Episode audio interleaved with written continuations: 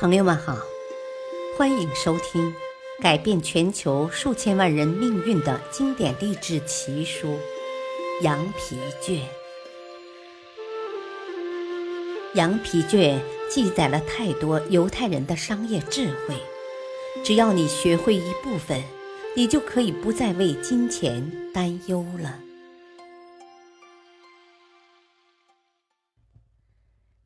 第七章。思考致富。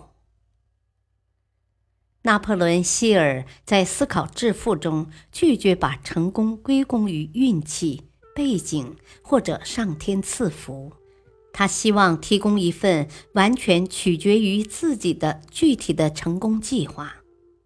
他认为，如果一个人能够增强思考能力，并且形成获取宇宙智慧的能力，就能致富。思考致富第一步：欲望。欲望，所有成就的出发点，这是走向财富的第一步。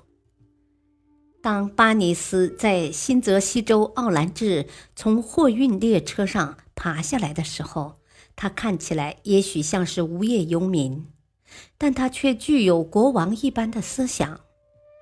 在前往爱迪生办公室的路上，他想象自己站在爱迪生面前，要求爱迪生给他一个机会，以实现他内心那炙热的欲望，跟这位伟大的发明家成为商业伙伴。巴尼斯的欲望不只是一个希望，也不是一种祈求，而是一种强烈的、跳跃的欲望。它凌驾于一切之上，具体而明确。数年之后，巴尼斯再次站在爱迪生的面前，站在与爱迪生初次会面时的那间办公室里。这一次，他的欲望成为现实，他成了爱迪生的合作伙伴，支配他一生的理想终于实现了。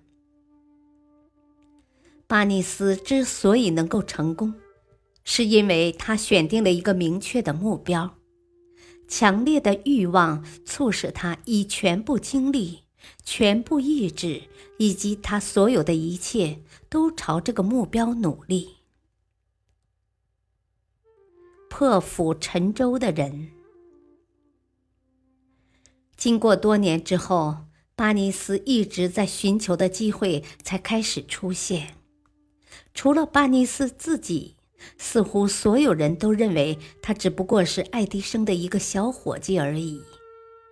但在他自己的心中，从开始工作的第一天起，他就无时无刻不认为自己是爱迪生的合作伙伴。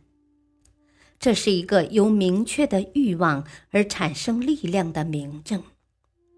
巴尼斯达到了目标，是因为他什么都不要。只要做爱迪生的合作伙伴，他构想出了一套计划，并借此计划达到了目的。他破釜沉舟地坚持着自己的欲望，直到这个欲望变成现实。前往奥兰治时，他没有对自己说：“啊，只要爱迪生随便给我一个工作就行。”他对自己说的是。我要见爱迪生，并且告诉他，我来是要做他事业上的伙伴的。他没有给自己留后路，以防被爱迪生拒绝后可以另谋出路。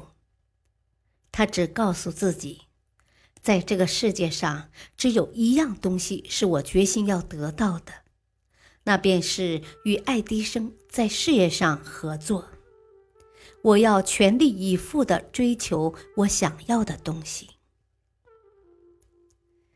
他不给自己留一点后路，他必须成功，否则便是毁灭。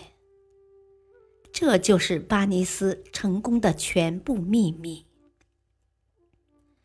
下面这个故事更能说明这一点。很久以前，有一位伟大的统帅面临着生死抉择。他要指挥军队对付一个兵力比他雄厚的强大敌人。他带领他的部队上了船。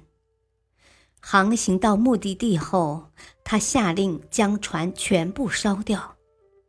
在开始战斗前，他对士兵说：“船已经烧掉了，我们除非胜利，否则不可能活着离开这里。我们已别无选择，要么胜利，要么灭亡。”最终，他们胜利了。无论做什么，要想成功，就必须烧掉返回的船只。切断所有退路。只有这样，你才会保持强烈的求胜欲望，而这种欲望正是成功的根本要素。感谢您的收听，再会。